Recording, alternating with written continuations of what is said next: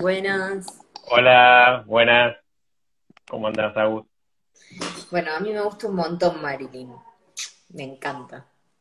Así que estoy muy eh, contenta y agradecida de que me haya tocado charlar con vos de esto. Porque además tengo un montón de dudas genuinas. O sea, quiero saber cosas. Em, así que voy a aprovechar esta situación. Vamos a de cuenta que no es una situación pública para huirle al pánico escénico. Yo tengo los comentarios porque además me, me friquea. Vamos a hacer de cuenta que esto es una videollamada y charlamos. Perfecto. Y ya fue. Sí. Bueno, ¿cuándo estrenaste vos? Así nos situamos. Eh, acá en, en, Argentina se estrenó en octubre, el, 11 de octubre del 2018. Y fue el estreno mundial en Berlín en febrero del 2018, del mismo año. Bien. Y durante, o sea, ¿cuánto tiempo desarrollaste la peli? ¿Cómo fue el proceso? Contame como un poco eh, el cuentito. Desde el principio, un poco. Bien. Eh,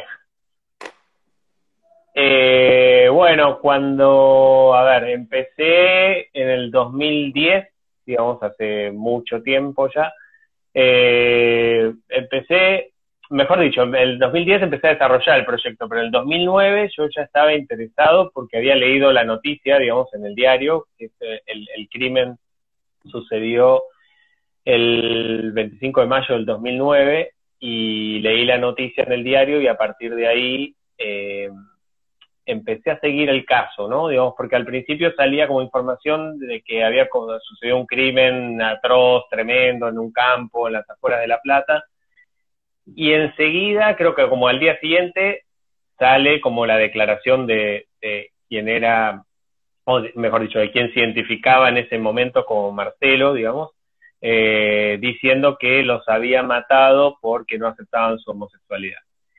Y a partir de ahí me interesó saber qué había detrás de eso, digamos, cómo entender qué había llevado este adolescente, que era muy chico, digamos, tenía, recién había cumplido los 18 años, eh, a, a, tomar esa decisión, ¿no? Y entender el contexto familiar y social que, bueno, que había llevado a, esta situación, ¿no? Eh, porque yo creo que, de alguna forma, bueno, ahora si quieres hablamos más de, eso, pero digo, eh, tenía que ver con algo que a mí después me interesó trabajar en la película, digamos, que tenía que ver con tomar ciertos elementos del, caso real, pero digamos que no, no, era tampoco una historia exactamente igual a, la vida de, de Marilyn, digamos, o sea, tenía elementos, yo siempre dije que está como inspirada en, hechos reales, pero digamos, no, no es exacto, digamos.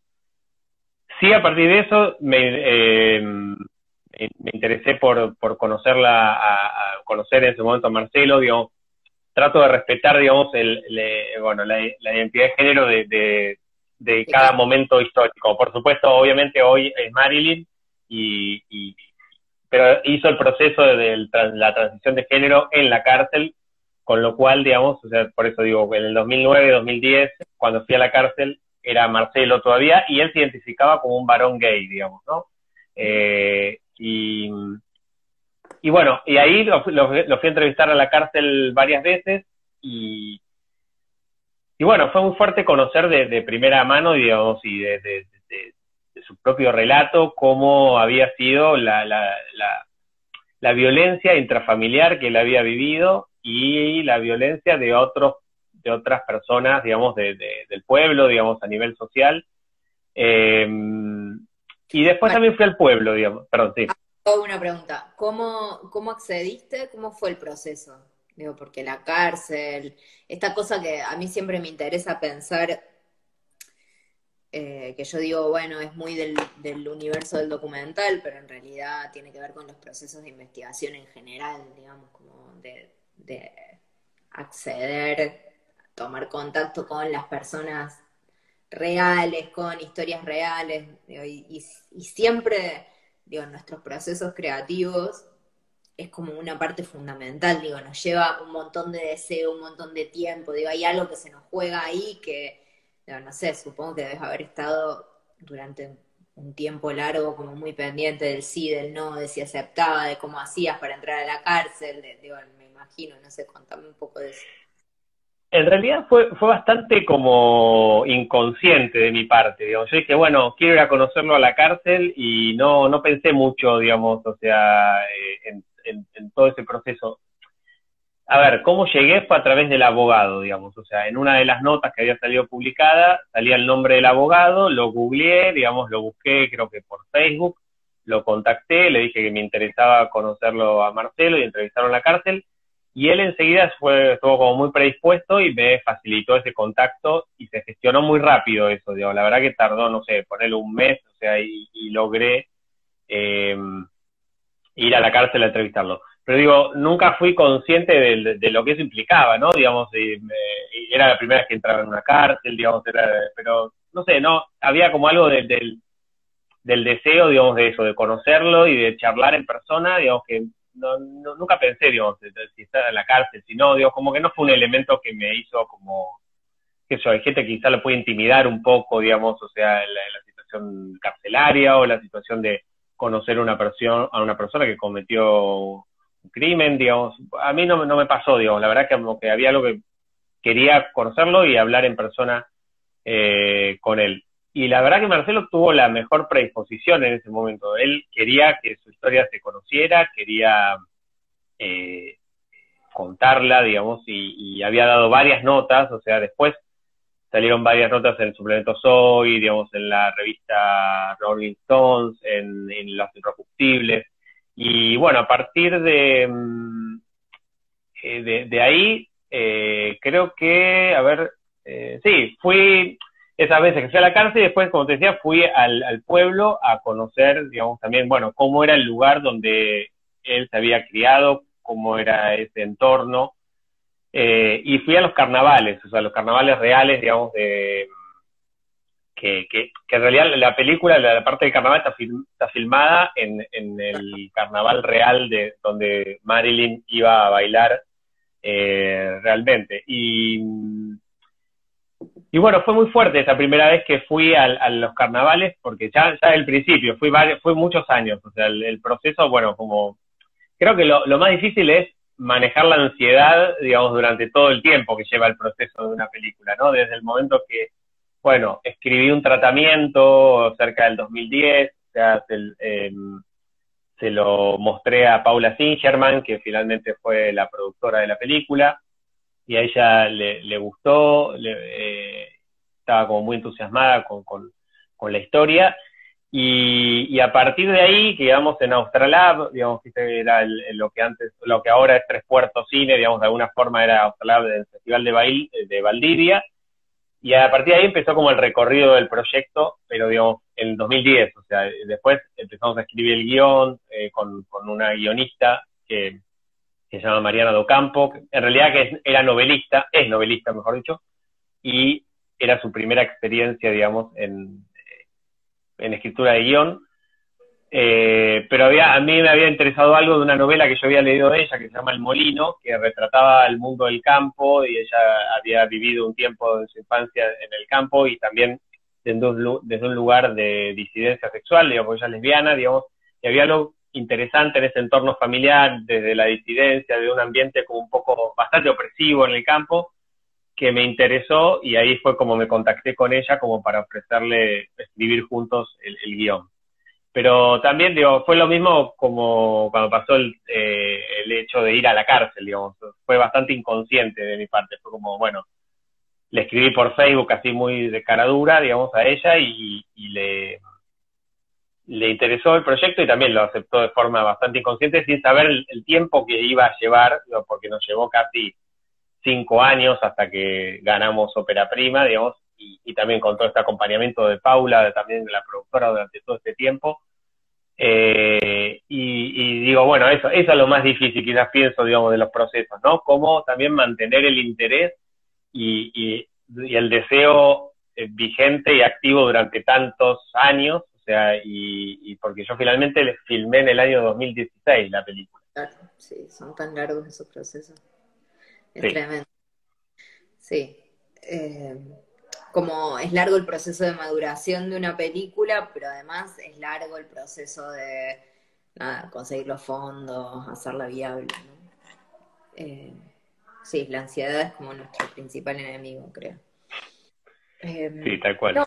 te quería preguntar, lo mencionaste recién, pero para que profundicemos un poco más sobre eso, yo veo eh, en la peli esta tensión, hay como una especie de tensión entre el, él, eh, después ella, pero digo, como hay una construcción sí, de Marcelo, digamos, en principio, después eso va, va como deviniendo también, ¿no? Está como esta cosa del, devenir.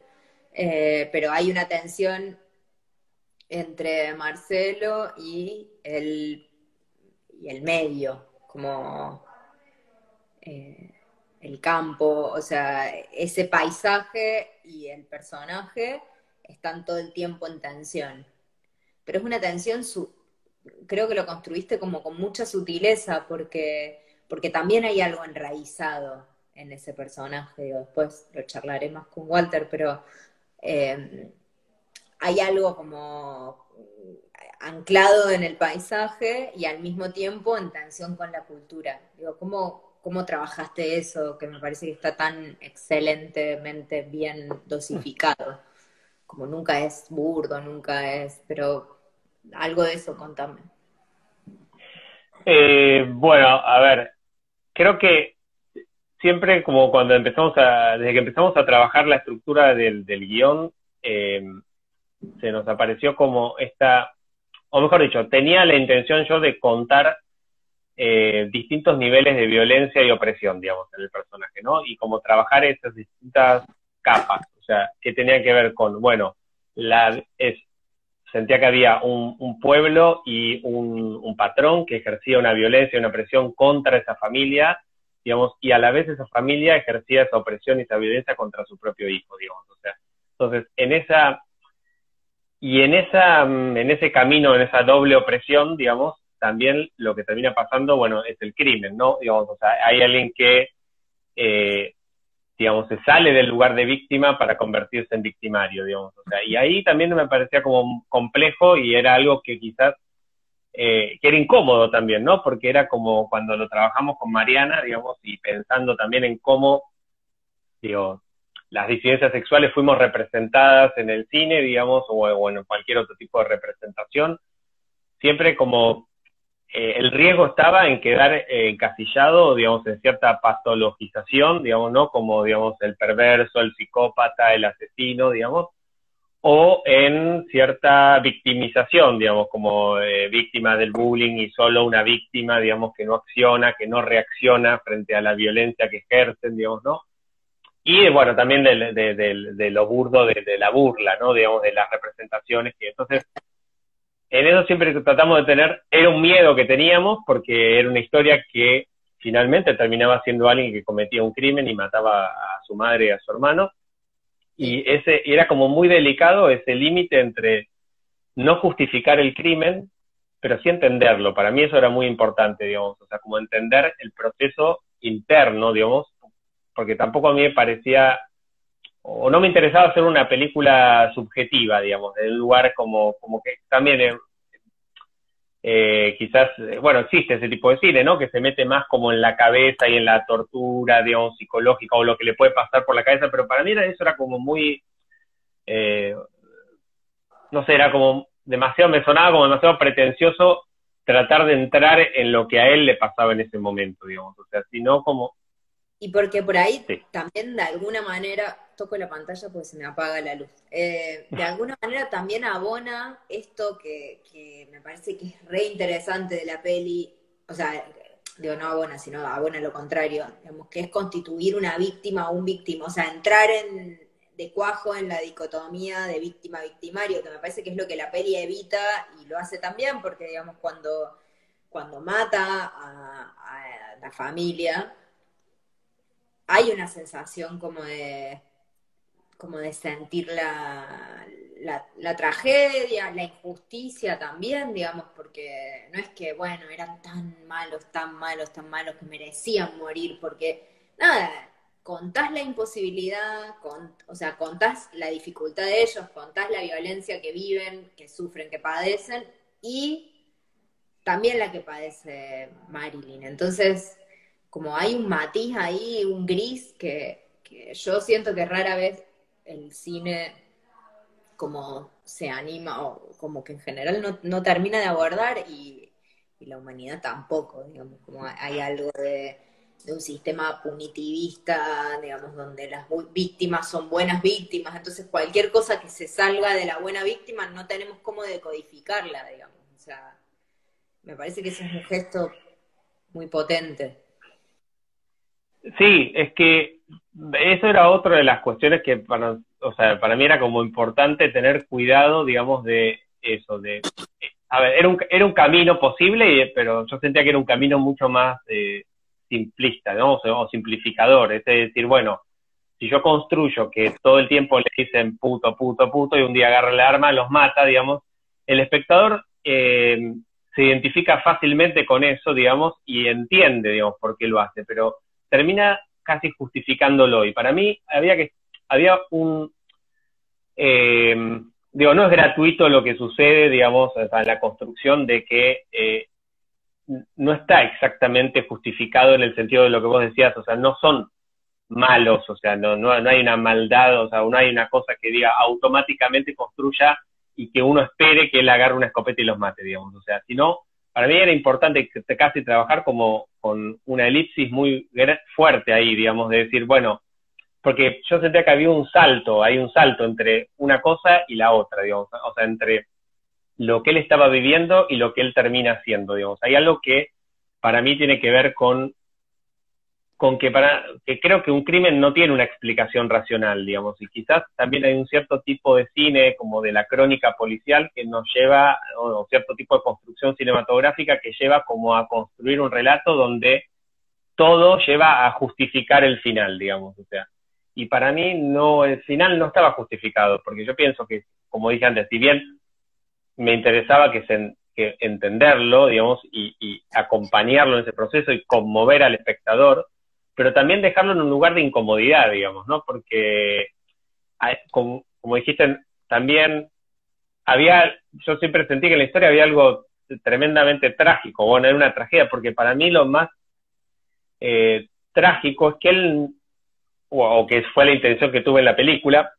es que él nunca se, no logra liberarse, digamos, o sea, él termina encerrado en esas cuatro paredes, o sea, y mata a su familia y termina con esa angustia, digamos, ¿no? No, no termina corriendo libre por el campo, digamos que eran finales que algunas tutorías o asesorías que o que, o que los mate vestido de mujer, digamos, cosas tremendas nos, nos proponían, digamos, y, y yo creo que eso como fue como, bueno, decir, es esto, digamos, porque para mí no, no, un crimen no es liberador, digamos, o sea, si bien Marilyn hoy en, hoy en la cárcel, digamos, pudo ser quien quería ser y quien no se le permitía ser, y de alguna forma para ella como, como persona real, digamos, sí le permitió tener esa libertad adentro de la cárcel, lo cual es como muy contradictorio, pero eh, tiene que ver con algo que era mucho más profundo, que tiene que ver con lo que pasa a nivel social, digamos, que es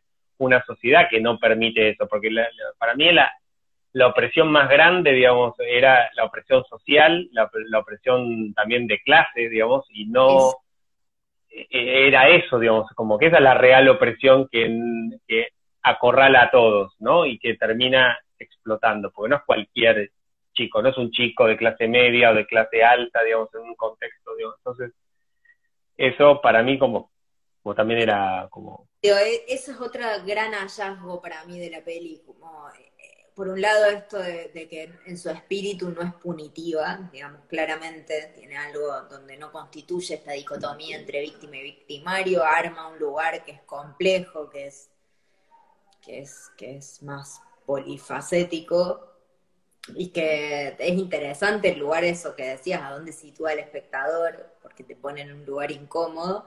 Y otro de los, de los grandes como aciertos políticos para mí de la peli es que es profundamente interseccional. Digamos, no aborda la cuestión de género, es, escindiéndola de la cuestión de clase. No es la misma trayectoria la de una piba trans de Palermo que no quiere decir que sea fácil y que no atraviese por un montón de violencia, pero es muy distinta de eh, la de una piba de, un barrio eh, donde, donde las redes, donde las posibilidades de gestionar ciertas cosas son como súper distintas y después hay una violencia de clase que la atraviesa y que es constitutiva.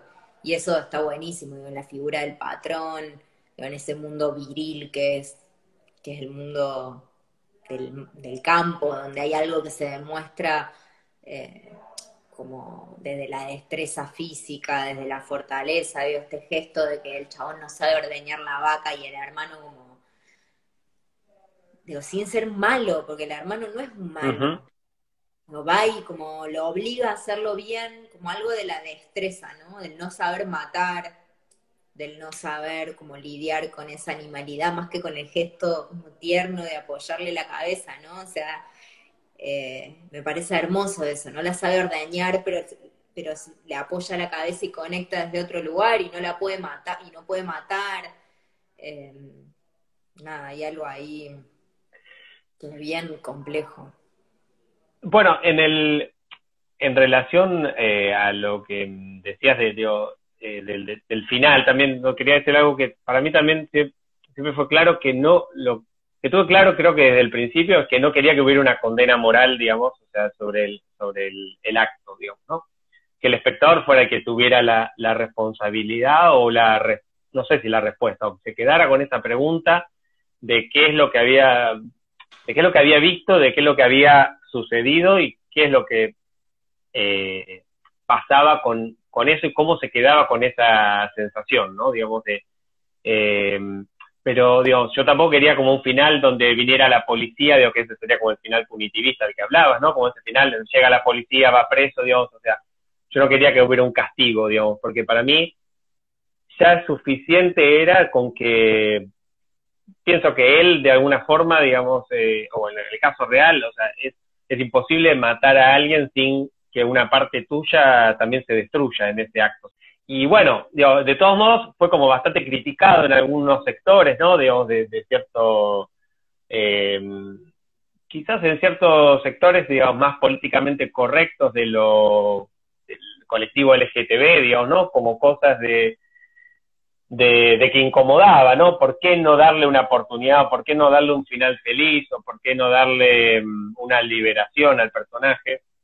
Y, digo, bueno, porque también estas, esto sigue pasando, esto pasa y sigue pasando, y, y ¿por qué no hablar de esto, digamos, no? Digamos, ¿Por qué no representar esto que, que sucede, digamos? Bueno, Sí, yo, yo creo que un final punitivista, digo, una, estructura punitivista también hubiera sido la de construir la víctima, digo, la víctima, la buena víctima. También, digo, aunque no. Claro. El castigo no castigo es ese lugar cómodo de construir una víctima que solo es víctima, que es buena, buena, buena, que no tiene un ápice de maldad, que sabe gestionar, digo, ¿por qué se les exige tanto también? ¿Por qué se nos exige tanto? no solo lidiar con la violencia, no solo lidiar con la vergüenza, sino además gestionar nuestras pasiones, gestionar nuestras iras, gestionar, digo, tener los recursos como para lidiar con eso y preservarnos como inmaculadas, o sea, no, no... Sí, tal cual. Bueno, eso, eso también hay cosas de quizás del personaje que incomodaban, por ejemplo, cuando miente, ¿no? Cuando miente y era ¿por qué miente? Porque a veces también la mentira es una forma de reafirmarnos de, de, de, inventar, quizás hasta de inventarnos una realidad mejor o de inventarnos un, o de creer que, que sí podemos, o sea, digamos, eso como me parece interesante, digamos, esa forma de, de mentir para sostenerse, para sostenerse como, como un ser, digamos, un ser humano, digo, ¿no? Digo, la mentira también permite eso, digamos, o sea, si no, Sí, porque para mí lo que estaba como en, en, cuestión, o sea, en la película todo el tiempo, o mejor dicho, en la historia real, yo sentía que había algo de del cuestionamiento de, de él como persona, digamos, o sea, más allá, digamos, de, de, la identidad de género, digamos, hay algo como que no se le permitía hacer, digamos, ¿no? Entonces eso era como mucho más amplio y más, eh, eh, sí, doloroso también, ¿no? Yo creo que hay algo ahí, ahora que decís esto, de la escena en la que en la que lo invita a, no me acuerdo el nombre del chico. Federico, al novio. Eh, cuando lo invita Federico a la casa, que digo, es algo que viene estando presente en toda la, en toda la peli, pero ahí se como se ajusta del todo, que es como eh, le ves el doblez, le ves la, también como la, la propia grieta, digamos, uno no llega a matar. hay, hay una fisura ahí, hay algo que se está fisurando, agrietando, mm, dañando, si no, no se llegaría, digo, como... Y me parece que ahí está súper bien contada, porque ¿por qué le dice que sí? ¿Por qué accede a eso? También es como ponerse en la cara la violencia que lo, que lo crió, digamos, la violencia en la que creció, ¿no? Ah, ¿Cómo, cómo trabajaron esa escena? O sea, e, e, e, esa... Eh, sí, a, ver, eh, también en relación a, eso, digamos, eh, tendría que ver también con que yo pienso que, que el personaje, o sea, de, Marcos, de Marilyn, había también, o sea, nunca se queda como en una cuestión de, de pasividad, o sea, sí de pasividad en cierta cuestión, pero no en cuanto a llevarse, o sea, a accionar con su deseo, ¿no? Digamos, alguien que siempre acciona, siempre hace, digamos, o sea, digamos, eh, digo, a por más que lo repriman, o sea, van, le tiran la ropa, va y se intenta comprar ropa de nuevo, digamos, o sea, eh, digo, no le dejan tener un novio, no se lo dejan ver, o sea, pero va y lo lleva a la casa. O sea, de alguna manera también es un provocador, digamos, hay algo de provocación que tiene, digamos, pero también yo lo sentía como una forma de reafirmar su, su identidad y su ser y su, su deseo, ¿no? Pero que tampoco quedara encasillado en que eh, bueno, la gente de campo es bruta, homofóbica y machista, digamos, ¿no? Digamos, o sea, bueno, hay gente que también tiene otras realidades y puede tener otras realidades son posibles en entornos similares. Para mí eso es lo importante también que quedara de alguna forma reflejado, digamos, en, la familia de Federico y en Federico. ¿no? Como que no vive con vive con más naturalidad o con menos conflicto, porque tampoco, porque la familia no lo conflictúa, ¿no? Obviamente, y no, y no está eh, pero, bueno, eso. Esas violencias, eh, eh, esa violencia que, el personaje encarna no es una violencia que venga de ninguna parte. es una violencia que está hecha de todo lo que vive. En cambio, digo, y está bueno el contrapunto ahí porque muestra, nada, como un devenir más sano, más... Sí, pasando, pero viste, también era la idea de, bueno, no juzgarlo, no juzgar a, ninguno, porque también es como fácil esto. Mucha gente, o bueno, en su momento, tanto en el pueblo pasó con las personas reales que lo conocían, quizás se alejaron, era como, bueno, ¿por qué no hizo un bolso y se fue de la casa? ¿no? Digamos, siempre estaba ese cuestionamiento, y fue un cuestionamiento que también lo han hecho algún tipo de espectador de la película, ¿no? Es como una forma fácil de juzgar al otro, digamos, sin, sin saber, es como quizás para nosotros, o sea, o nosotros de clase media, psicoanalizados, o sea, no sé qué, es, es, otra realidad que eh, está en el campo, digamos, y, vivir en ese contexto y donde yo sentía que, Marilyn en su relato, digamos, en su historia, lo que contaba es que ella no veía otra salida, digamos, no veía otra posibilidad, no, no veía, no, no, no existía ese más allá, ese afuera, digamos, ese irse y escaparse y tener una vida mejor. Entonces, eso también hace que, eh, bueno, que tu subjetividad pase a estar condicionada, bueno, tu subjetividad está condicionada también por tu entorno, ¿no? Y, eso también está súper bien contado, ahí es cuando el guion arma, arma trama, una línea de hechos monocausales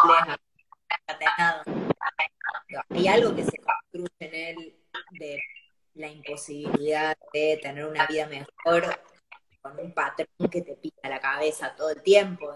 ¿Cómo vas a imaginarte un futuro posible, un futuro más libre, eh, sí, digno de ser vivido, si lo que tenés es como una clase dominante pisándote la cabeza eh, constantemente, ¿no? Y a donde se te respeta, porque eh, nada, ellos entran en decadencia cuando el, padre se muere, entonces hay algo de si no hay un padre, hombre, patriarca, bueno, porque en este caso es como un padre, un personaje amoroso, de manera, pero, pero ese eh, viene el mundo y plasta. Sí, Entonces, yo creo masculinidades como queda, queda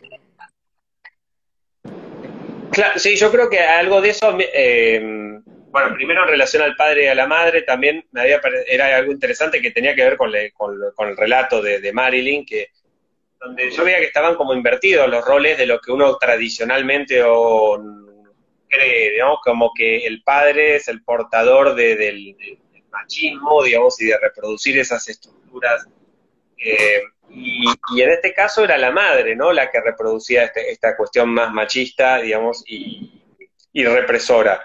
Y el padre era como más, como alguien que quizás podía entender que su hijo no pertenecía a ese, mundo, digamos, a ese entorno, que, o que no, eh, tratando de ver una posibilidad. También ahí el riesgo era, bueno, caer en, una imagen negativa de una mujer, digamos, o de la, o de la figura de la madre, digamos, que, también es como meterse con la figura de la madre, ¿no? Digamos, o sea, con algo que es como medio santificado, eh, digamos, para, bueno, toda cultura, digamos, o,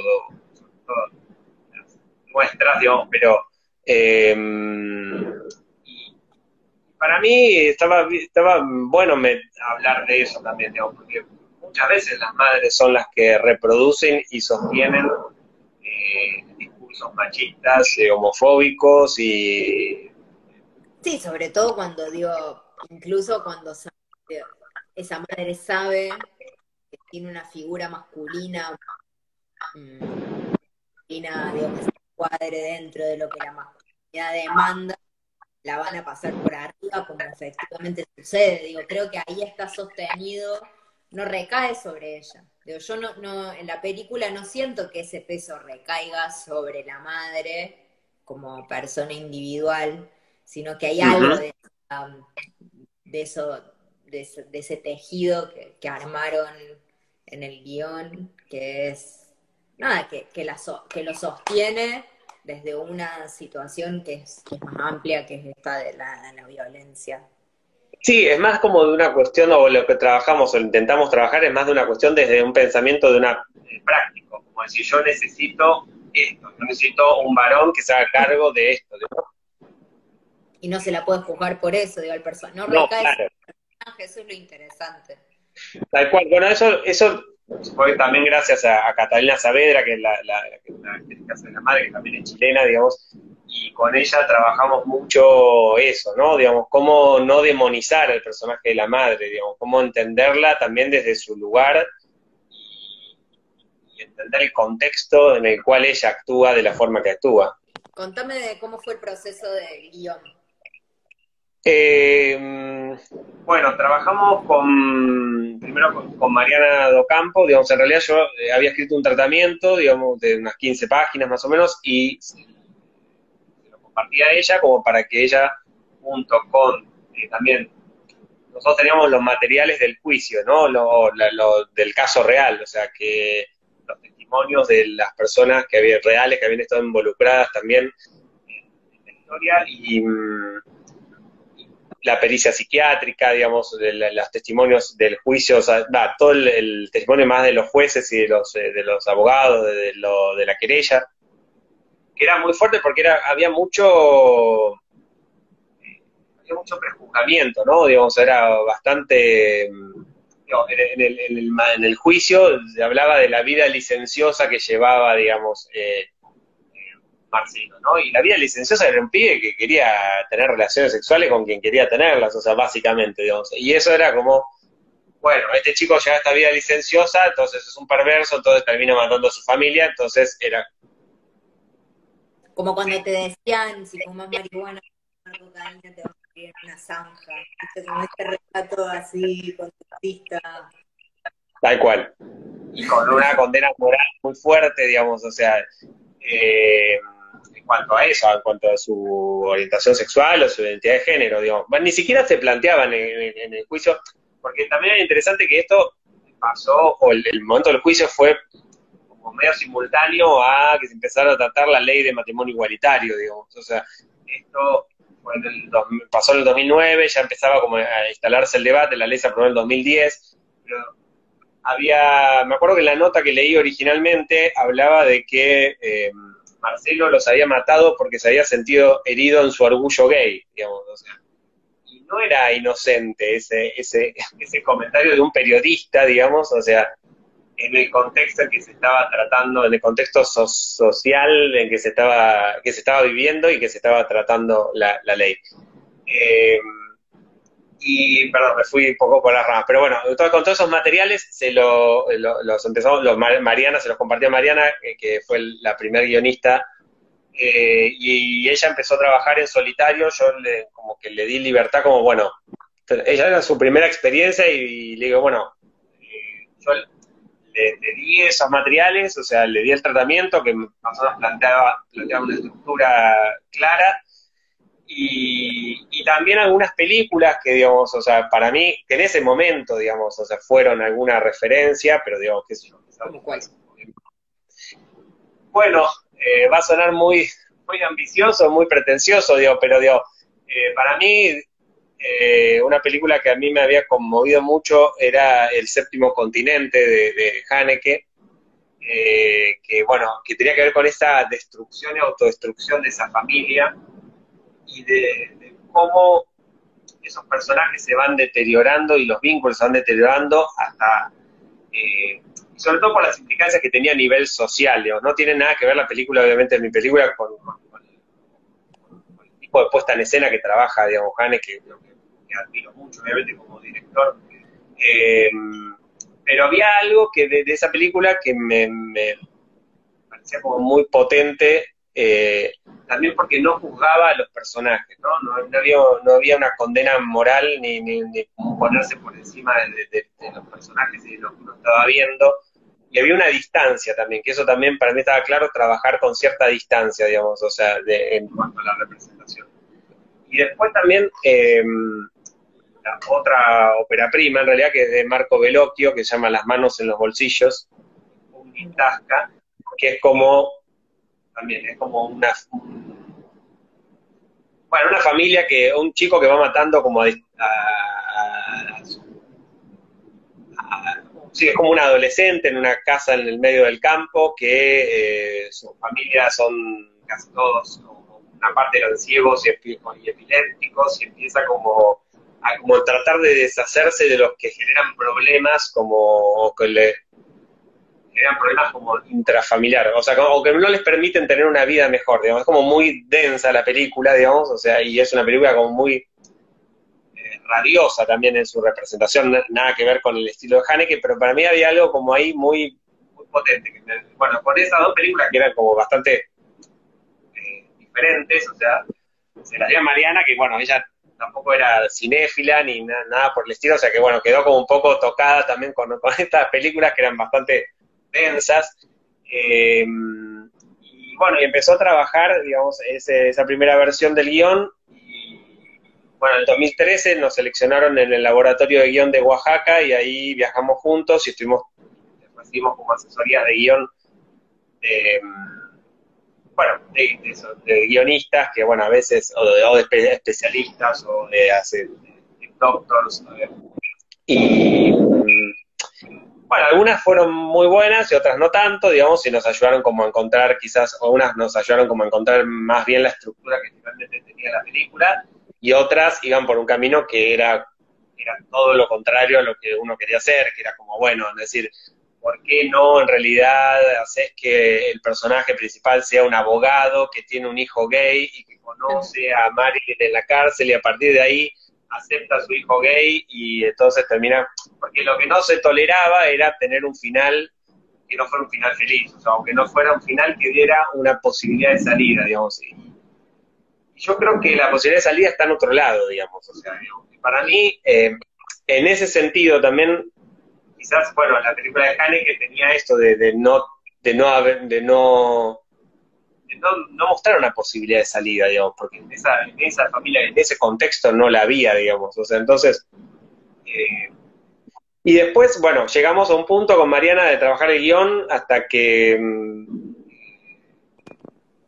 creo que en parte Mariana se cansó, digamos, un poco, porque bueno, son procesos muy largos eh, y, y, también como que habíamos llegado como a un punto de, mm, de, que ya no, bueno, ya no había más por modificar y quizás, viste, había cosas que tenían que ver más con producción o como cuestiones más... Eh, o más de estructura dramática que digamos que necesitaban trabajar quizás yo solo y después sumé a Mara Pecio, digamos que es una guionista más profesional como guionista, ¿no? Y, trabajamos juntos como la última etapa, digamos, de darle forma al guion, después que terminó, digamos, después nos presentamos a Linga, ganamos el premio Opera Prima, digamos, ahí empezó como el camino real con cierta financiación asegurada.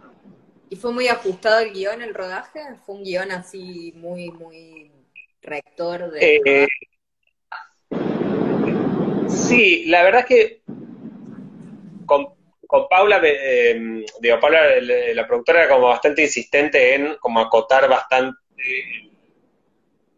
las escenas desde un lugar que quizás uno ahora visto a la distancia, ¿no? Uno se pone a la defensiva, normalmente es como, bueno, no, no puedo, no puedo, no puedo contar la película sin esto, sin esto, sin esto, y uno se da cuenta que, bueno, también era porque sabía lo que se venía, ¿no? Digamos, saber que quizás iba a tener pocas semanas de rodaje y era mejor acotarlo lo más posible. Y la realidad es que hay pocas escenas que quedaron fuera de la película, o sea, que terminamos filmando, o sea, terminé llegando al rodaje con una versión muy acotada, ya habiendo eliminado previamente eh, muchas escenas bueno, eso fue bueno realmente para no sufrir en el proceso, no, no sufrir en el, en el, rodaje en sí. creo que quedaron fuera del montaje tres escenas, digamos, ¿Quién la mandó? Eh, un editor mm, chileno que se llama Felipe Galvez. Eh, porque como era coproducción con Chile, digamos, estaban estaban la madre y eh, Catalina Saavedra y Andrew como actores y el montajista y la, el sonido, la postproducción de sonido también se hizo en Chile. Genial. Bueno, ¿qué, ¿qué nos quedó afuera? Un montón de cosas, pero para que tengan tiempo, Walter, ya de hablar un poquito. Sí. ¿Algo que, que, quieras contar? Que... Eh, no sé, no, bueno, a ver, ¿qué puedo? No, no les quiero quitar tiempo a ellos, por eso. Me parece que está bueno que puedan hablar, pero digo, simplemente decir que digo, hay algo de, de Walter, si es que va a seguir Walter ahora, como para también introducir que, que le trajo una verdad a la película que para mí era muy importante, ¿no? Y que no, no lo hubiera logrado sin él y sin lo que él tenía, digamos, en, una verdad en su cuerpo, una verdad en su forma de, pararse frente al mundo y, me pareció que mm, eso se reveló sobre todo en el carnaval. Nosotros hicimos una prueba en el carnaval antes de, carnaval anterior al, al que filmamos, o sea, un año antes con Walter, vestido, digamos, como Marilyn y se metió, digamos, en el medio de miles de personas a bailar baila, que baila increíble, digamos, y totalmente desprejuiciadamente, totalmente desprejuiciado, y la verdad que no, eso fue como, bueno, si tenía alguna duda, en ese momento se disiparon todas las dudas que tenía. Eh, y, y lo otro que quizás es como un poco revelar algo que tiene que ver con que, con el final, digamos, que, yo creo que también Walter le dio una emoción y una verdad a esa escena final que quizás yo desde el guion no la tenía, digamos, que, porque yo lo quería manejar más desde, desde la contención todavía, digamos, o sea, em, Marcos al final no lloraba, digamos, en, la película, en el guion, mejor dicho. Ese proceso, digamos, fue algo que surgió ahí de forma...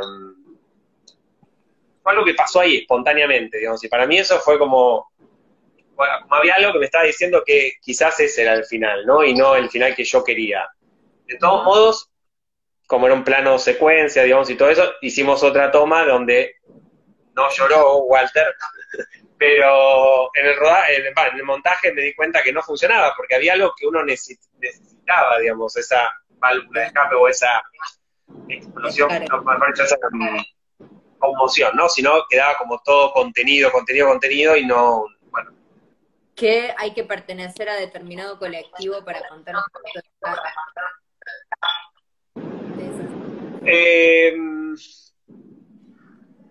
compleja la, la, la pregunta, digo, porque eh, sería como un poco soberbio decir que sí, pero yo creo que en definitiva hay algo que a mí me parece que, sí. O sea, que, creo que sí, que no, no digo que uno, que una persona que no sea gay no pueda contar una historia gay, digamos, o sea, eh, pero creo que hay una mm, hay un respeto y una verdad, me parece que está en, las vivencias de cada uno, digamos, ¿no? Y que eso me parece que es irreemplazable. Pero no quiere decir que una persona, eh, no sé, heterosexual no pueda contar una historia de hombre. Eh, digo, hay casos, ¿no? Digo, que si no me equivoco, no, no, no, estoy pensando en algún caso pero ahora no se me viene. Acá iba a decir Secreto de la Montaña, pero parece que no. Eh, pero, no sé, yo pienso que tiene que ver con una cuestión más política, digo, ¿no? De una cuestión de, donde, desde donde uno se para para hablar, de, o no sé si hablar, digamos, o sea, porque, sino como representar, digamos, porque para mí como eso para mí es muy importante, como la representación y el cuidado, digamos, o sea, y ser consciente a nivel ideológico de lo que se está contando, ¿no? Digamos, o sea, a nivel político, a nivel... Para mí eso siempre es como muy importante en el cine que veo, en lo, que escribo, en, lo que me gusta mm, ver en, otras películas también y analizar otras películas, o sea, y creo que en eso, bueno, probablemente... Eh, hay algo que hay una generalidad, porque si no, como uno debería decir, sí, a mí me hubiese encantado que esta historia la, pueda contar una chica trans, digamos, obviamente, digamos, eh, hubiera sido algo, eh, probablemente le hubiera dado mucha, una verdad mayor a la que yo le pude eh, dar a la película, pero uno trata de acercarse lo más posible a eso y, trabajar, digamos, yo, yo, bueno, en su momento le escribí a Camila Sosa Villada, digamos, o sea, para hablar con ella, digo, porque yo no, yo no, tenía una, conocimiento de primera mano de, chicas trans, digamos, de, de, amigas, o sea, y, era más trabajar en base a la historia de, Marcos, de Marilyn, y de entender eh, su vida y lo que me estaba contando y también, finalmente no trabajé con Camila Sosa Villada, sino trabajé con Romina Escobar, que es, amiga y bueno, es actriz también. Trabajé, digamos, juntándome con ella de forma, informal, digamos, y charlando, digamos, y de las vivencias, y leyendo también mucho, digamos, o sea, creo que eso es, importante, me parece, como puede que ahora me, contradiga con lo que dije antes, digo, pero digo, lo que, lo, que más importa me parece es el respeto y el trabajo previo para llegar, digamos, a, al guion o a la película que uno quiera hacer, digamos. El tiempo, la profundidad de las cosas, no simplificar cosas que son súper complejas. Sí, sí, eso. ¿Cómo apoyaste formalmente bueno, eh, para mí era, mm, o sea, también había eh, otra película que no mencioné que, me gustaba mucho, digamos, que tenía que ver más con este registro más de lo documental, digamos, que era eh, Rosetta del, de los digamos, con esta cosa de, de, esa impronta más documental y quizás eso lo, lo, hablamos bastante con, con, el Curí, con el, Guillermo Zapotnik, con el director de fotografía. Eh, eh, para mí marcaba, como, como decir, como si el corazón el pulso de la película, o sea, estaba marcado por el carnaval, digamos, o sea, y el carnaval me obligaba a filmar de una forma eh, documental, digamos, o sea, no había otra forma de acercarme al carnaval que no fuera de, forma documental, porque era una película de bajo presupuesto, digamos, no podíamos eh, reproducir todo ese carnaval con miles de personas, y tampoco hubiera tenido la verdad que tiene, digamos, me parece, eso, porque, bueno, la verdad es porque es, eh, es, real y está sucediendo eso en ese momento, digamos, y para mí eso también es lo que tiene la secuencia del carnaval. Pero de, esa forma que para mí era decir, bueno, esto me está marcando cuál va a ser el tono y el estilo de la película, digamos, o sea, eh, yo no voy a poder, al contrario, como empatar eh, no voy, a poder hacer el carnaval de una forma eh, ficcionada, entonces digo, el carnaval es esto, tiene lo documental, lo mismo que pasa en el baile del pueblo, digo, que también lo hicimos en un baile real, digamos, eh, del pueblo. Y para mí eso me, parecía como, y también trabajamos con gente de, cañuelas, o sea, con no actores, con eh, no solo, digamos, los personajes, bueno, casi todos los personajes secundarios, amiga, digamos, nunca, no tenía experiencia con actriz, era de Cañuelas, o sea, la, la, señora del almacén, digamos, todos los personajes como que eran de, de, ahí, y para mí era como importante eso, darle esa verdad a través de, esos rostros también, ¿no? Y de, esos, de esos eh, personajes.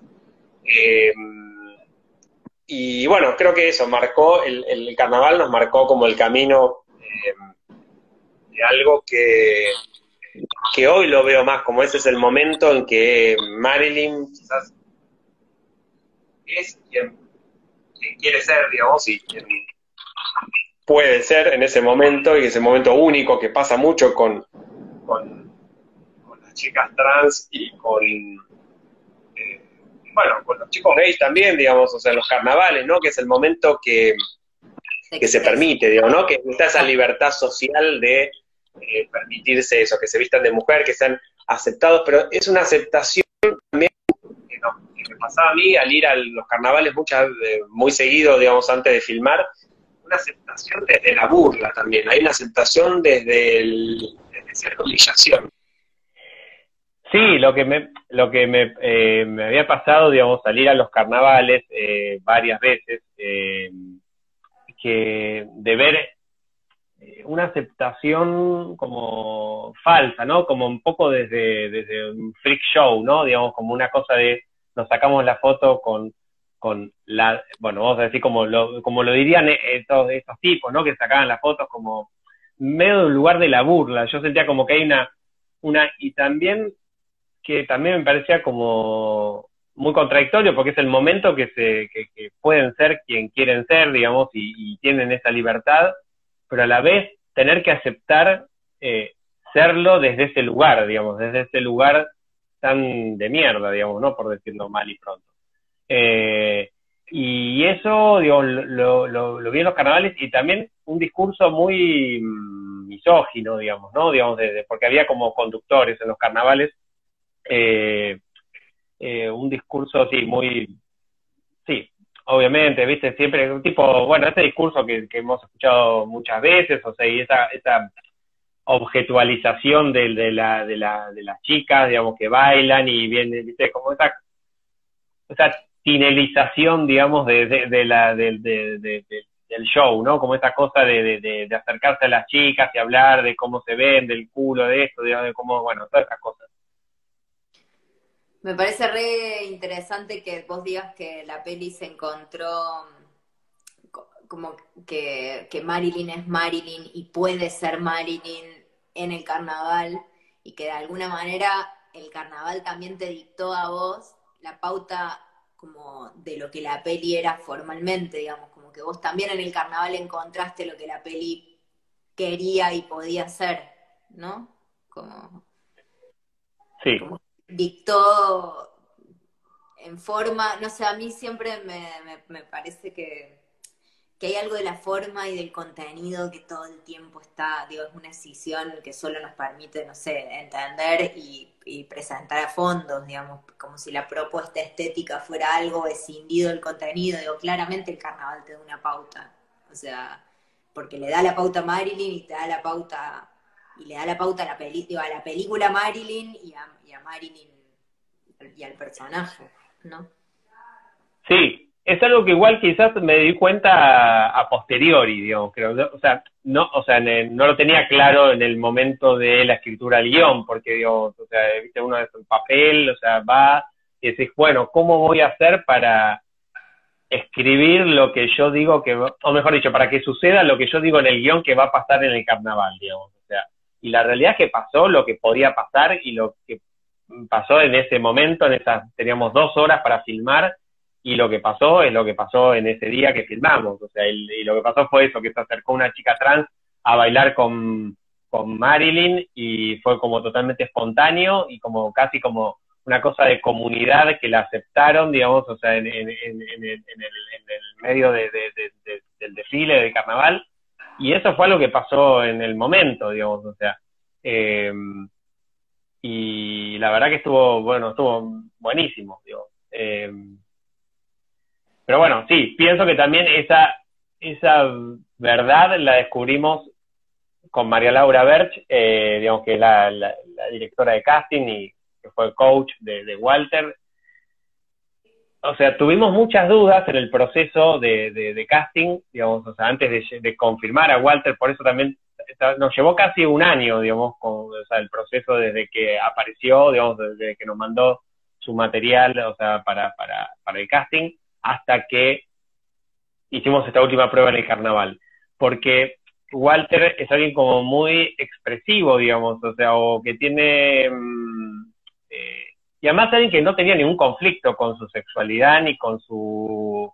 Bueno, él, él, dirá, digamos, hoy cómo, cómo se, se identifica, pero digamos, el, o en la película, digamos, el médico se identificaba como alguien de género fluido, digamos, o, o no binario, entonces había, había algo que quizás con María Laura siento que vimos en el, en el casting, Walter tenía 17 años cuando vino a hacer el casting, digamos, o sea, cuando filmamos tenía 18, y, y había algo de, de, de, esa duda que yo quizás tenía sobre todo, era cómo poder trabajar con alguien tan hacia afuera, digamos, con alguien tan expresivo, todo lo introspectivo que yo creía que tenía que tener el personaje, todo lo introspectivo, digamos, en el sentido de como de que implosiona, ¿no? Que va guardando todo y, termina conteniendo, conteniendo la emoción y no, eh, cuando Walter es todo lo, contrario, digamos. entonces, eh, eso, bueno, fue, fue fundamental la, ayuda de, el trabajo con María Laura y con Walter, digamos, para, para llegar a, ese punto, digamos. Buenísimo. Bueno, ahora nos va a contar Walter. Ahí contar, contará Walter todos mis maltratos. Ah, no creo. no, mentira. Hola. Hola. ¿Cómo va? ¿Cómo estás? Bien, ¿y vos? Muy bien. Súper. Bueno, qué grande. Muy divertido. Lo que me queda de este vivo es el glitch de Martín. ¿El qué?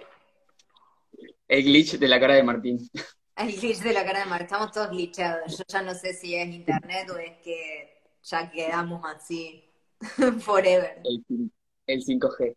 El 5G, sí. El 5G fallado de nuestras conexiones eh, obsoletas.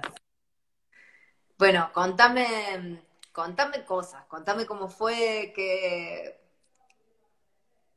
qué te pasó con el personaje de Marilyn. Empecemos por donde quieras. Empecemos por donde quiera. Eh, no sé, estaba pensando recién en el nombre de Marilyn y lo que en algún momento eso generó en, la construcción del personaje. Es decir, em,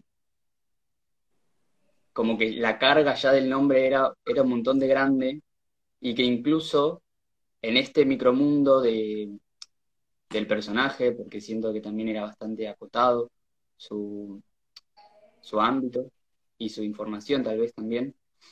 Nada, que también el nombre se le, se es dado por el pueblo, o sea, por el, por el entorno, a través de una canción, a través de una burla. Entonces ella después se apropia de ese nombre y, y lo transita y lo vive y lo, y lo vive como identidad.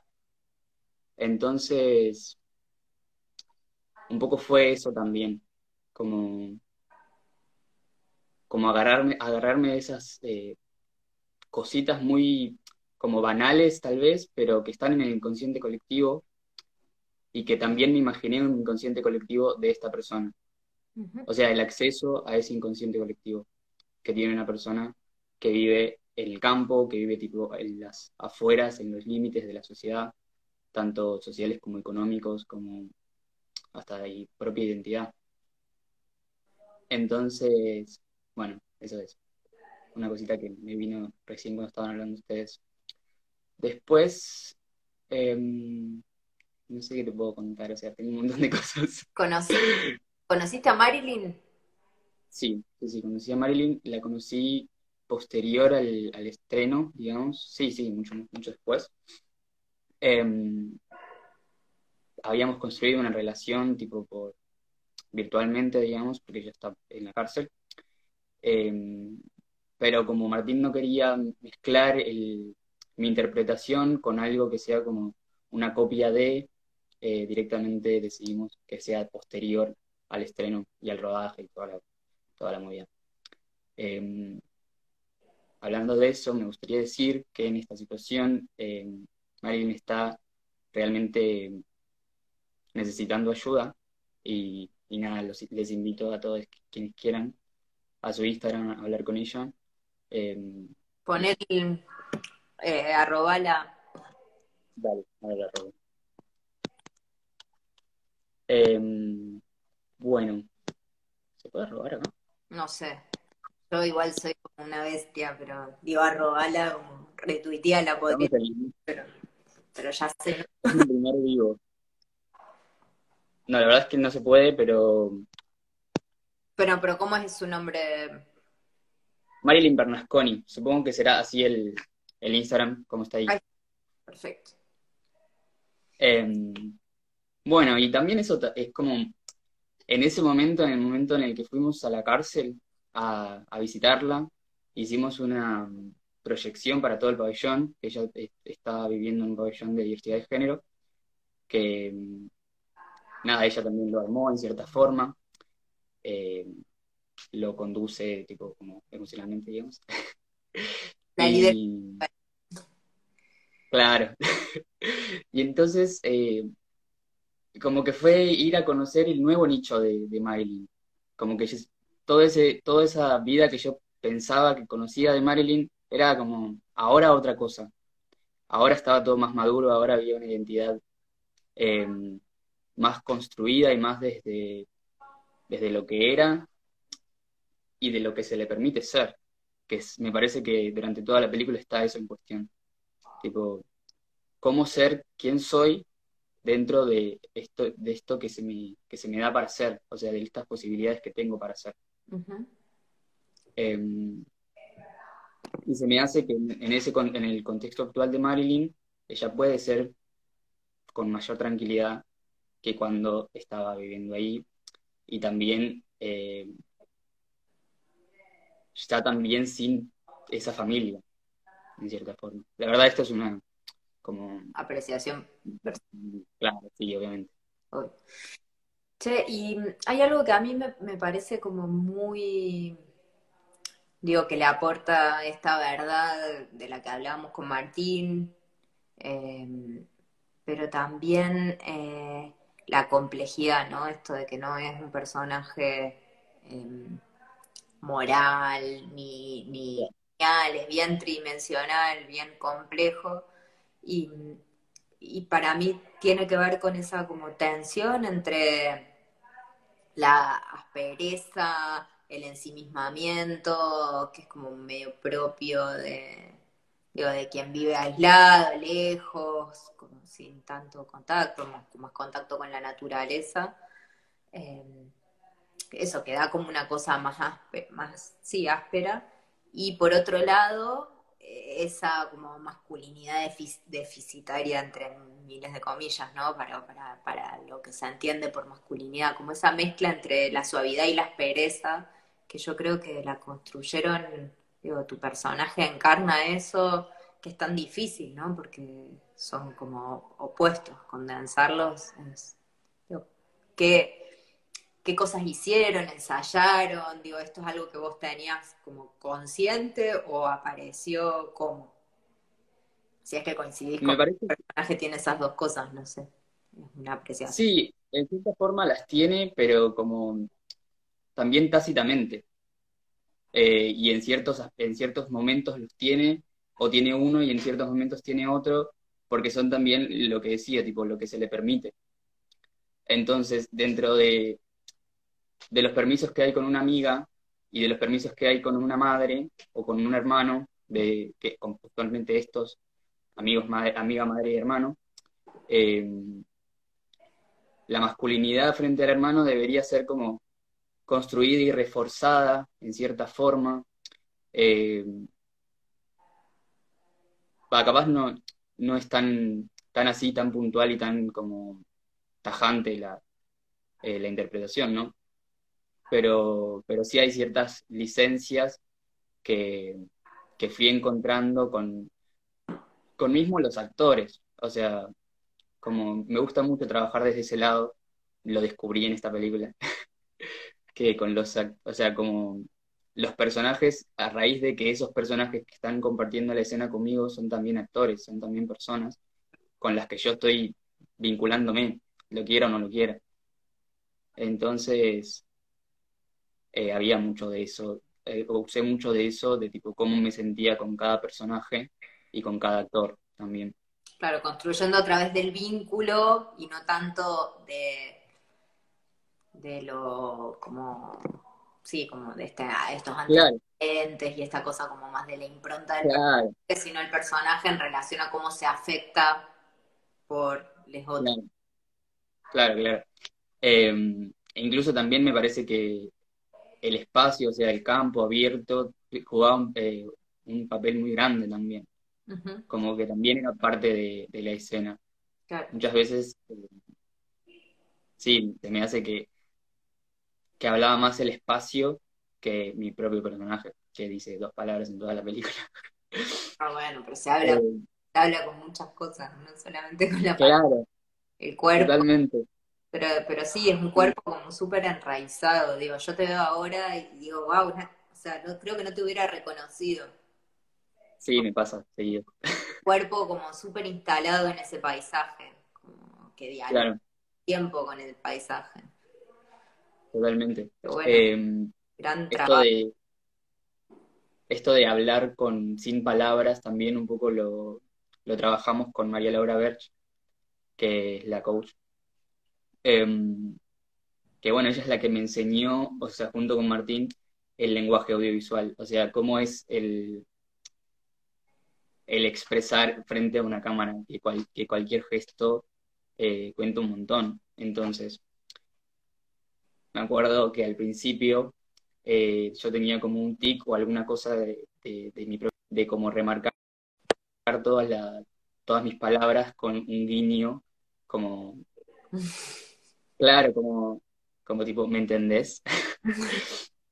Entonces, eh, nada, como que esas cosas fuimos trabajándolas muy de a poquito y muy de, de con cada cosa, qué te pasa y por qué haces esto, o sea, por qué, por qué moves los ojos así, o sea, que, y todo hasta, hasta limpiarlo bien y generar esta mirada que Martín le llama vacía, que se va construyendo desde, desde el principio hasta el final, que culmina, pero hay como un vacío en la mirada Em, que me parece que cuenta un montón, que también fue difícil de construir en cierta forma porque, nada, por dinámica de rodaje, de que no los, las escenas no se firman en, cronológicamente, em, pero ahí también apareció Laura a explicarme cómo se hace eso, tipo, armar mi curva de personaje, mi curva de emociones, y después también las líneas de personaje, las líneas de pensamiento que tenía. Eh, de cuál es también eso. En un momento decían antes que mm, algo del deseo hablaban. Entonces, eh, el deseo era algo que en Marcos estaba muy presente, em, que constantemente pensaban que era lo que quería, y que era lo que, lo que pensaba que iba a hacer bien. Y que no importaba tal, vez si tuviera sentido o no. Eh, lo pienso como cuando lo invita a Federico a la casa. Claro. Sí, como esa posición vital que te lleva a, digo, a vivir más allá de, de, lo, de lo que se puede, se permite.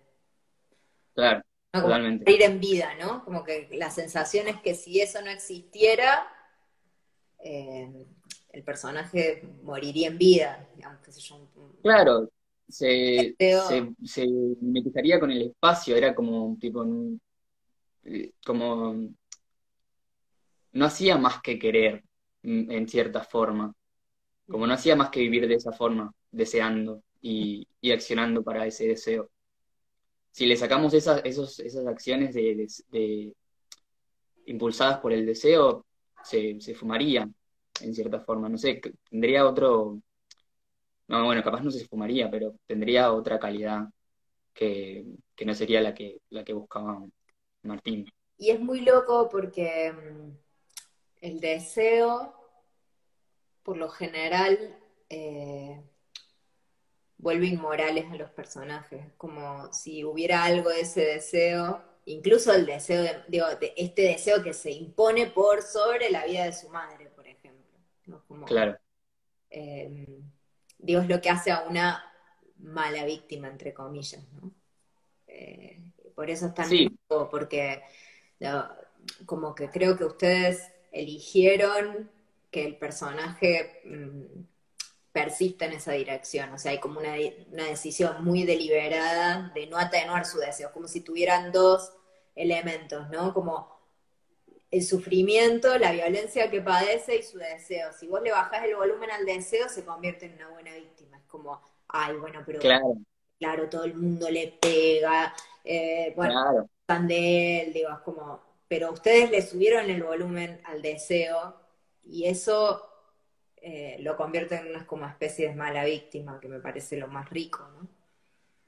Claro, hay algo de que desde el principio Martín enseñó a no juzgar al personaje, Martín y Laura enseñaron a no juzgarlo, o sea, no llevarlo al psicólogo, no, nada de, de cuestionamientos más que cuestionamientos que realmente funcionen. Eh, no, cuestionamientos sí, juicios no. Claro.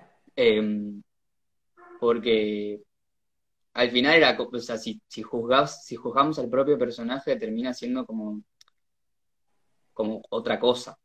O sea, como terminas, terminamos buscando un, eh, un buen, un buen, una buena víctima. y la verdad es que no, no, sé si existe tampoco eso real, en la realidad. No, y además es re como esa idea, ¿no? Porque Claro, eh, sí. No podemos identificarlo como buena víctima. Bueno, está bien que lo haya matado la policía, o está bien que. Claro. Que es tremendo. Sí. Em, no, no, no, no, construye, no construye el. No construye el personaje, no construye la historia para mí, la buena víctima. Em, Te hago la, la, última pregunta porque nos van a matar estamos pasando, sí, como un montón.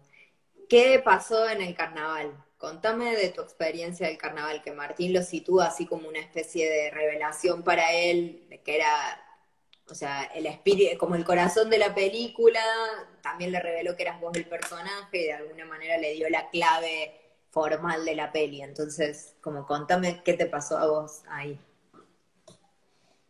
Y un poco, o sea, hasta para mí fue la confirmación de que quería estar ahí.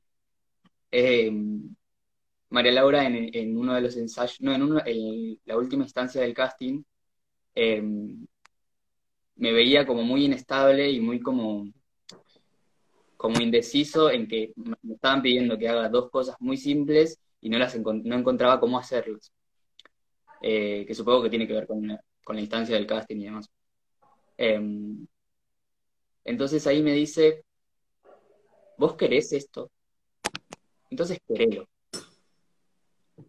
Y, ahí fue como, ah, ok, entonces para querer algo tengo que quererlo. Y después ahí veo si lo hago. O sea, no puedo salir no puedo salir a hacer algo que supuestamente quiero sin quererlo. Entonces, eh, la instancia del, del carnaval, del primero, fue un poco como eso. Como me levanté muy temprano, por ejemplo, eh, llegamos a la locación, eh, inundándome un poco en toda la situación de día de eso, como todo el armado y como quienes estaban encargando de ese armado. Em, no del set, sino de la, del, carnaval en sí. Em, y había un aire como muy de, fiesta, pero era una fiesta que al, que al fin y al cabo era eh, un nido de, masculinidad y de, diría machismo, pero también habían otras cosas eh, en el medio, porque también, o sea, es como un poco, nada, tipo, ilógico pensar em, que en, el en Cañuelas en 2016 eh, solo exista el machismo, porque, o sea, es era 2016, 2017 en ese momento, entonces no, esa, no había solo machismo, sino que ya estaba el, feminismo que se veía de otra forma, no se veía como en colegiales, em, pero existía todo esto. Entonces, cuando ya estaba eh, montada, fue como, ahí dije, ok, si ya estoy montada, ¿por qué no querer hacer esto? Sí, eh, con todos los planteamientos que se me, se me, presentaban en el momento, que era como, ok, eh, la pollera es un poco corta para estar acá, los tacos son un poco altos para estar en el barro, eh, ¿por qué este chabón me dice que me meta en el medio de la comparsa, me van a pisar? Porque había, había mucho de esto, tipo de, de, involucrarme entre las, entre las, o sea, infiltrarme entre las comparsas para, para filmar. Y, ahí también fue como que le empecé a, empecé a darle bola al cuerpo, a lo que el cuerpo, el cuerpo le pasaba con la música, que, es algo que me encanta, o sea, la, música es algo que me, que me mueve y es como inexplicable. Em, inexplicable también porque, o sea, yo veo a Marilyn y sí, eh, en, en la peli, la veo en, las, en la parte del carnaval, y sí, es como, tiene movimientos de, Walter, pero a la vez es como muy diferente. Es algo que le pasó a Marilyn ahí, para mí. Y eso, esa fue la, mejor parte también. Y también creo que en, esa en ese instante de realidad es que, hicimos todos el, el clic de tipo, queremos estar acá, mm. queremos hacer esta película. Claro. Sí, es que al final se parece tanto, digo, hay algo del deseo de ella, digo, como el deseo del personaje, pero también el tuyo. Eh, claro. Sí, incluso en, durante todo el, rodaje, toda esa información, todo ese, todo ese tránsito que, es, que se puede ver como ajeno a mí, o sea, que yo lo puedo ver como ajeno a mí porque porque es del personaje y porque es algo que le pasó a este personaje con estas condiciones de vida, eh, que me empezaron a mostrar realidades de mí misma. Es el día de hoy que, que tipo, transi o sea, hice como cierta transición de género hacia eh, un género que prefiero llamarlo post-binarie, más que no binarie, porque me parece muy negativo. eh, y que no hubiera sido posible eh, si no hubiera estado esta película. O capaz que sí, pero hubiera sido totalmente diferente. Hubiera tardado más, quizás. Quizás, sí, sí, sí, quizás sí, porque aparte no solo fue eh, un descubrimiento identitario, sino también como un descubrimiento artístico. Eh, es el día de que me encanta el cine y estoy constantemente queriendo hacerlo y haciéndolo de diferentes maneras. me encanta la cuestión estética del audiovisual, me parece fabuloso, entonces también fue ahí donde lo descubrí, cuando, cuando me dijeron, che, vas a hacer esto. Yo siempre pienso que hay algo de, de la identidad que que por una cuestión de, derechos y por nada, toda esta violencia que la peli cuenta también, digamos, se, se concentra en la identidad de género, en la identidad eh, sexual, pero que hay algo del deseo, que todo esto que estás diciendo vos, eh, el deseo de hacer cine, el deseo de, por la expresión, sea cual sea su modo, digo, es tan constitutivo de la identidad. Eh, menos atravesado por violencias, digo, no estoy restándole a lo otro, ni muchísimo menos, pero quienes vivimos identidades como corridas de la norma, em, entender eso, que nuestro deseo es mucho más que nuestra mm, percepción como en relación al género o en nuestra como identidad o nuestras elecciones sexuales, es como algo que por lo menos a mí me aportó bastante. Sí, totalmente. O sea, como la identidad no es solo, no es solo cómo, cómo te percibas frente al mundo y cómo el mundo te perciba, sino hay un montón de otras cosas. Está el deseo, está el miedo, está la sociedad, está, o sea, somos una cosa conviviendo con un montón de otras. Eh, y eso es inevitable. Sí, sí, desarmar esa rigidez, ¿no? Como que la identidad no sea algo que limita, sino algo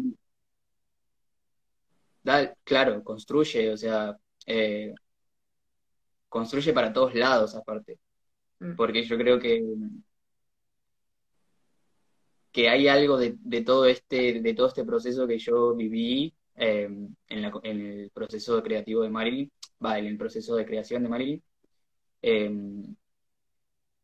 que después se ve, o sea, después lo veo un montón en gente que me, que me habla a posteriori, que tipo, se siente muy identificada y también siento que abrió un montón la cabeza de un montón de gente, principalmente de gente que me importa a mí, que es tipo mi familia y amigues, y de gente que voy conociendo, que hace un tiempo mi tía me dice, si vos no hubieras existido, eh, no sé qué hubiera sido de nosotros, o sea, en cuanto a, o sea, fue un momento súper gay, o sea, súper gay en el sentido de, maricón, así como...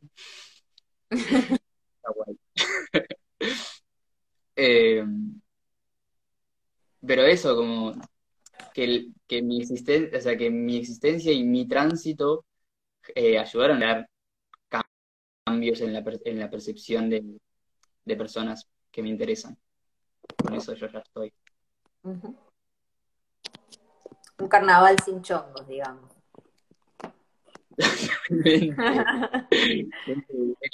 un carnaval sin eh, bueno, vamos a tener que cortar porque nos estamos pasando de la raya fuerte, fuerte. Me encantó charlar con Qué bueno. te admiro mucho. Yo a ti, qué gran laburo. Gracias. Bueno, vamos a ir con Ada. Hola. Aú, ¿me escuchás? Hola. Bien, te escucho perfecto. Sí, te escucho perfecto. Buenísimo. nos fuimos al tacho con el tiempo, ¿no? Me estaba poniendo a dormir. Sí, yo me imaginé, dije, Ada nos deja, nos abandona. Paul, ¿me pasás el chivo que te doy ahí poniendo una manito? Chivo para la semana que viene. Quise mal la tarea, no lo anoté. Bueno, menos mal que no te fuiste a dormir, Ada. Necesito que me cuentes una anécdota eh, sobre el proceso de, de post de la peli? Puedo contarte los hechos. Cuente los hechos. ¿Cómo sucedieron los hechos? ¿Cómo, Uy, ¿cómo sucedieron?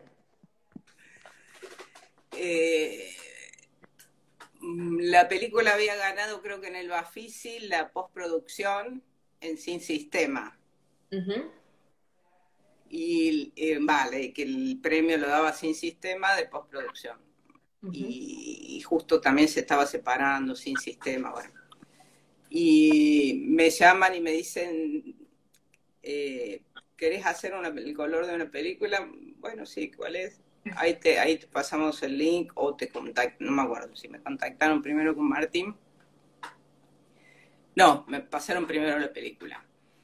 Vi la película, eh, yo no sabía nada ni de la existencia de Marilyn, ni de no, no, no sabía, no había visto ni las noticias nunca, nada, nada de eso, empecé a la veía como una película, como un drama, pero no, no sabía que era un hecho real hasta que, bueno, hasta el final, obviamente. Eh,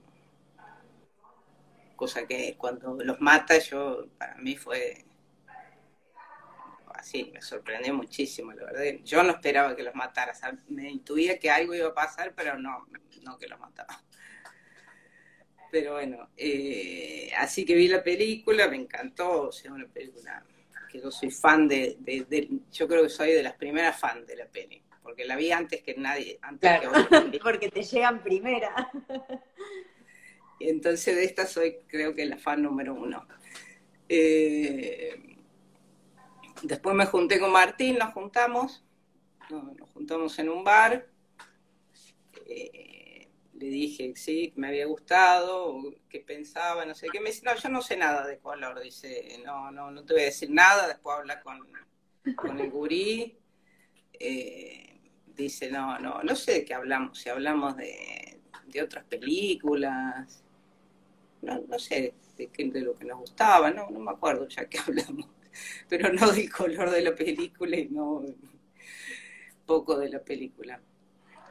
Después, bueno, sí, después eh, el DF se contactó conmigo, me mandó stills con referencias, de, incluso de planos de la peli que, que él las había tocado en su casa eh, como referencia y mm, hablé con él, hablamos, hablamos de lo que nos parecía, todo era, todos coincidíamos, digamos, era fácil todo.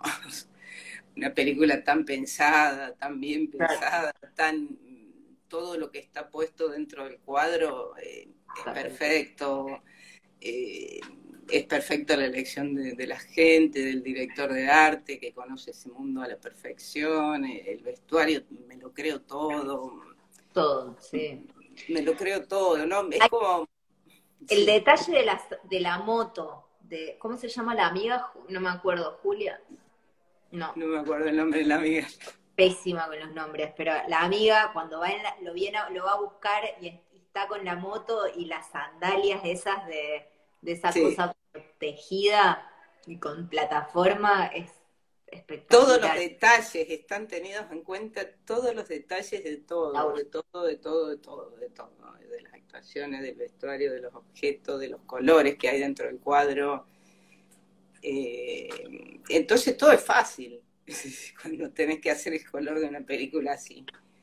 Eh, es como es como solo, solo ayudar a que eso quede, que fluya. Que todo eso no, atajas problemas, no tenés que revertir. No tengo que resolver, eh, no, che, esta toma, ¿cómo vamos a hacer? ¿Qué vamos a hacer con esta escena que la queremos cambiar? Nada, todo es lo que está, que está tan bien expuesto, que está tan bien técnicamente, está tan bien diseñado. Mm. Y eso, eh, no arruinarlo, sería mi trabajo. Claro, ¿cómo vas a arruinar vos? Ah. No, no, porque sí, se puede ah. arruinar, todo se puede arruinar. Teresa, no pasa, si te agarra una película de Frontini. No, no, pero no, digo, eh, es muy fácil, eh, fue muy fácil hacer el color de la película. Eh, no, ahora la veo y me doy cuenta de lo que hicimos. La verdad que ya no me acuerdo. la vi de vuelta para acordarme pero, pero sí teníamos en cuenta eso, que el paisaje es espantoso que nos rodea, porque el campo, ese campo es horrible. Ese campo lindo de los árboles, de los árboles. lo conocemos, que nosotros lo conocemos, digo. Eso, lo conocemos perfectamente, ese campo espantoso de, de, ganado y, y, soja. y comida para ganado y siembra de, espantoso, no es lindo y, no. había que embellecerlo. Eh, nada, no se embelleció nada, incluso se dejó y se, y se hasta ensució un poco el color, eh, eh, como esos exteriores tan tierrosos, siempre como y vuela tierra. Mm. Sí. pero bueno, fue todo placentero hacer la película. Qué bien, como debería, como debería ser siempre. Como debería ser siempre, sí. Bueno. Bueno, vamos a cerrar acá porque ya estamos en cualquiera. Mi hijo creo que me va a venir y me va a comer una mano en cualquier momento. Eh, Buenísimo. Nada, felicitaciones, qué gran peli, es preciosa.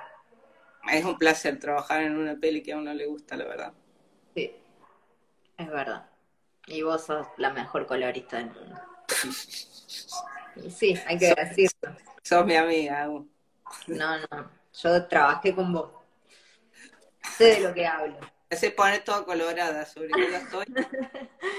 Bueno, tengo que tirar el chivo de la semana que viene, que es eh, viernes que viene a la misma hora, a las 8, Triple Crimen de Rubén Plataneo, entrevista a Juan Schnittman. Así que vengan por acá.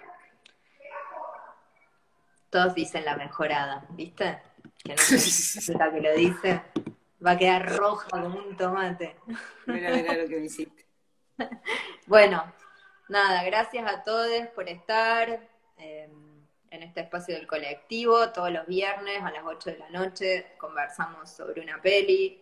Alguien entrevista, alguien es entrevistado. Eh, está buenísimo compartir esto en este momento tan hostil, donde se comparten tan pocas cosas.